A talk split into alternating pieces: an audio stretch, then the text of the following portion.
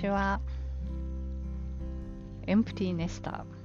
ー、カラノス症候群のひとみです。このチャンネルでは、思春期以降のお子さんをお持ちの、えー、親御さんが、えー、ほっとできるような、そんなお話をさせていただいています。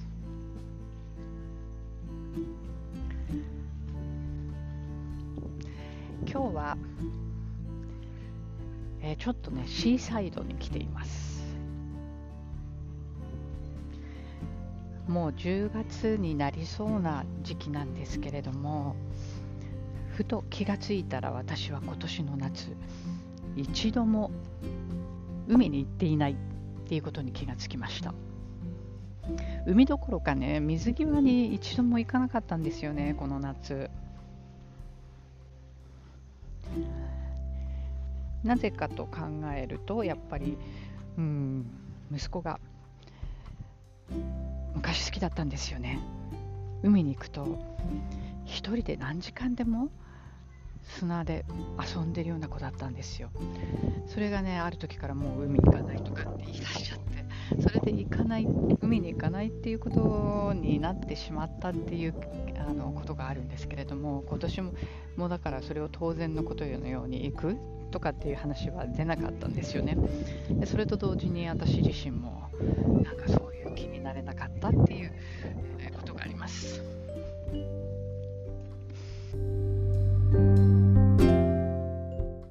どうして海に行かなかったっていうことが問題か。それは、えー、うちの実家母の住んでいる実家は海から近いんですよ。歩いて15分ぐらいのところにあって。でなので駅を降りるともうね潮の香りがするんです。それがすごく好きであ帰ってきたなっていうふうに思えるんですね。そして子供が生まれてからというものをずっと毎年夏に実家に帰るとその海に歩いて息子を連れて何度も行ったっていう思い出があるのでちょっとした、えー、また何て言うんですか？それを懐かしむような気持ちもあり。ああそうだ海に行っていないっていう、え、ことに気がついた時にはちょっとでもちょっとあの水を見たい海を見たいっていう気持ちがあってやってきました。そう遠くないところにあるんですよ。あのすごい波が荒くてね江ノ島かねそういうことを想像するような海っていう感じではないんですけれどちょっと入り江になっていて静かな、えー、水際です。さて、えー、まず近況をちょっとお話ししようかな。えー、私は、え、っとかなりゴリゴリと自分のやりたいことをやっています。今週は朝夜朝夜とかなり、えー、Zoom でオンラインでやることがたくさんあって自分の開催するものもありますが、ね、オンラインで講座とかやったりもしているので自分の開催するものもありますがそうじゃなくて人のあのお祝いの会があったりとかお誕生日でみんなで一緒に映画を見ようっていうのがあったりとかっていうことでそういう機会がかなりここ2週間ぐらいかな続いています。で息子はですね元気にやっているのかなんだかよくは分かりませんが今時の子は特に男の子は電話をしてくるっていうよりもメッセージで来るんですよね。そしてそのメッセージも用事のある時しか来ません。でこれ、まあ、あの同じ大学に行ったばっかりの子供のお母さんたちが集まってお話しした時にはもう、ね、そうだよねあるある同じうちも同じっていう話になったんですけど女の子はね結構まめにねなんあのメッセージくれたり電話くれたりするみたいなんですけど男の子はね本当に用事がある時しか来ません。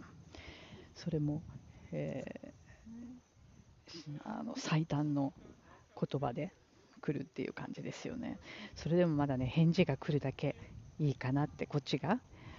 あの送ったメッセージに対して返事をしてくるだけまだいいかなっていうふうには思っています。はい。じゃあ今日のお話、えー、ボイスメッセージをいただいたんです。私が使っているアンカーっていうね、あのポッドキャスト用のアプリがあるんですけども、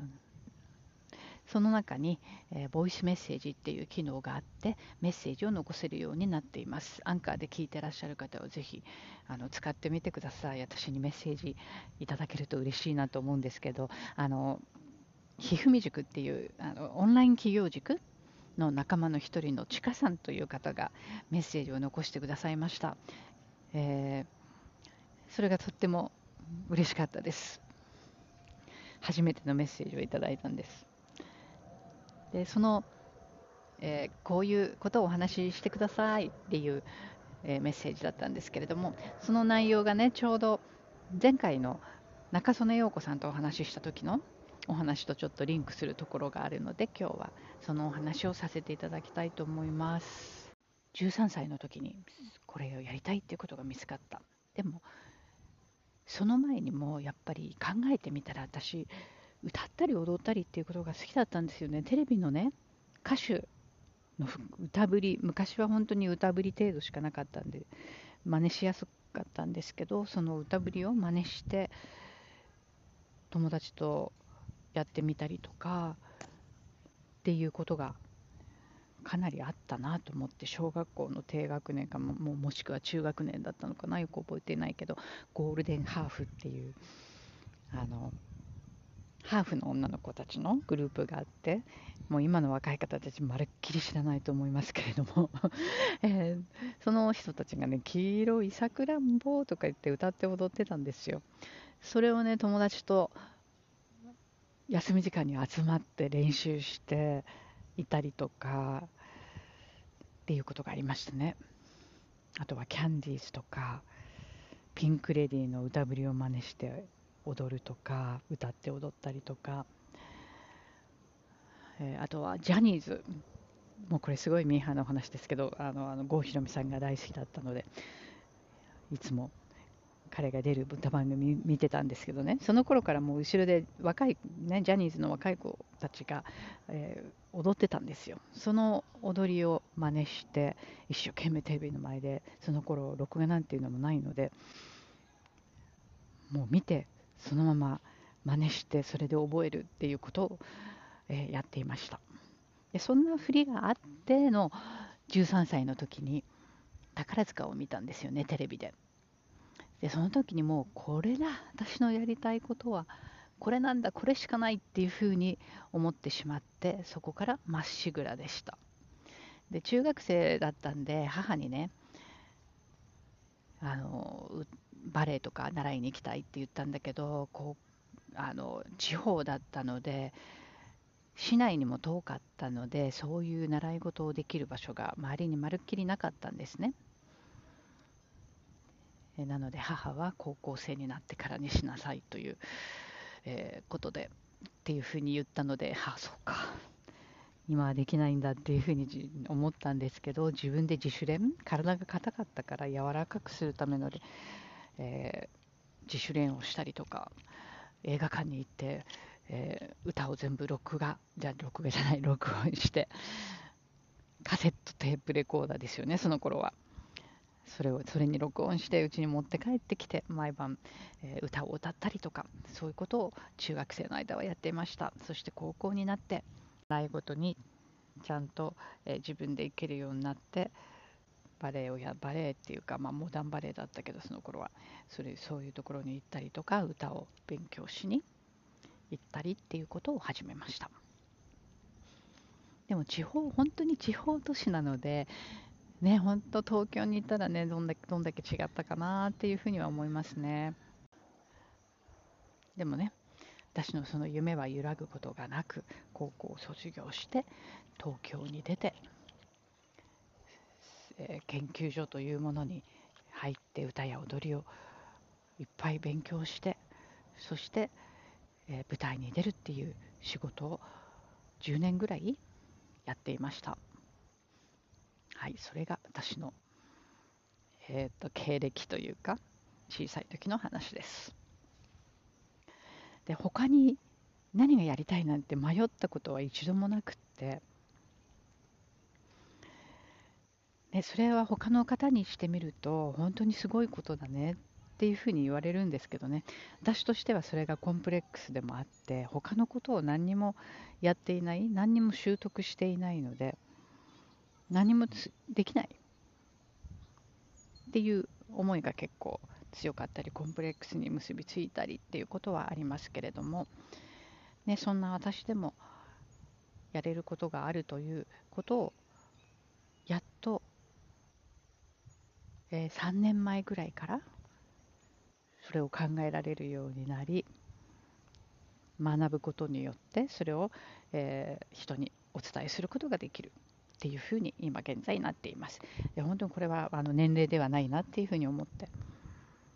自分がやりたいっていう気持ちそれを持ってることが自分をこう前に進ませることができてそれをやり遂げることができるんじゃないかなっていうことを自分の経験からも強く思っています。ね、本当に成功する子供はやりたいことを見つけているっていう中曽根陽子さんのそのご本のタイトルにもありますがその成功っていうものをどこに置くかっていうこともありますけれども、うん、自分が、ね、幸せになるためにはっていうふうに置き換えてもいいかなというふうには思います。はい、じゃあ今日はそんなやりたいことを、ね、見つけた人は強いよっていうことをお伝えしたくてお話しさせていただきました。はいね、これを聞いてくださった方に何かちょっとでもお役に立てばいいなと思っています。